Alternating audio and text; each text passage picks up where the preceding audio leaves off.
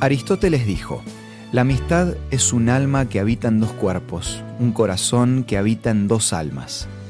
¿Te pasó alguna vez de perder una amistad así por no poder perdonar? Esto es Una luz en el camino. Cinco minutos de paz espiritual. Con el licenciado Santiago Paván.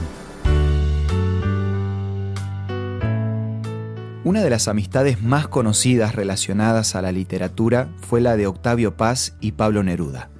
Los dos poetas compartieron grandes momentos y mucho más cuando en 1940 Neruda fue nombrado cónsul de Chile en México, lo que hizo que pudieran estar más cerca el uno del otro. Pero surgiría un problema cuando Octavio Paz publicó Laurel, un compilado de poesía española que no se ajustaba a las pautas que había propuesto Neruda. El desacuerdo llegó a tal punto que terminaron a los golpes en un lugar público. Antes de irse de México, Neruda hizo declaraciones diciendo que la poesía mexicana estaba en absoluta desorientación y tenía falta de moral civil. Por supuesto que Octavio no se iba a quedar callado y le respondió a través de un texto publicado en una revista conocida diciendo, la literatura de Pablo Neruda está contaminada por la política y su crítica es con frecuencia mera complicidad amistosa, y así muchas veces no se sabe si habla el funcionario o el poeta, el amigo o el político. Tardaron 20 años en reconciliarse. Ambos poetas se influyeron mutuamente y esa amistad, a pesar de romperse durante tanto tiempo, enriqueció sus vidas.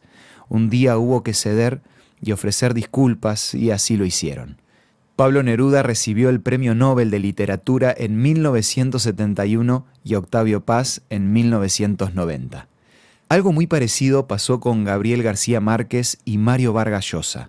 Durante la exhibición de una película en México, Vargas Llosa le pegó en la cara al escritor colombiano, poniendo punto final a una amistad de años. A pesar de la profunda admiración que se tenían, esta vez no hubo reconciliación. Ninguno de los dos estuvo dispuesto a ceder. Lo primero que tengo para decir es que evidentemente el gremio de los grandes escritores no es nada fácil. Pero volviendo al tema, hay que reconocer que no siempre en las amistades es todo color de rosa.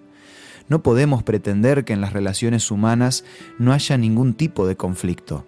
Generalmente hay desacuerdos y diferentes puntos de vista, pero por grande que sea la ofensa, si una de las partes está dispuesta a perdonar, entonces está creando lazos de amor, como dijo Salomón en Proverbios 17:9.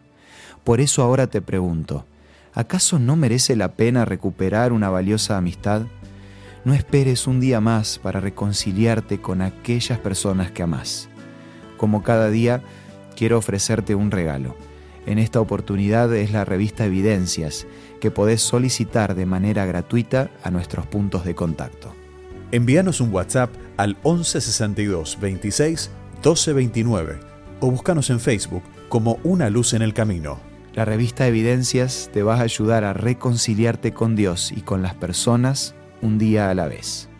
Esto fue Una Luz en el Camino te esperamos mañana para un nuevo encuentro, cuando volveremos a decir... Permitamos que a lo largo de las horas de cada día Dios sea una luz en nuestro camino.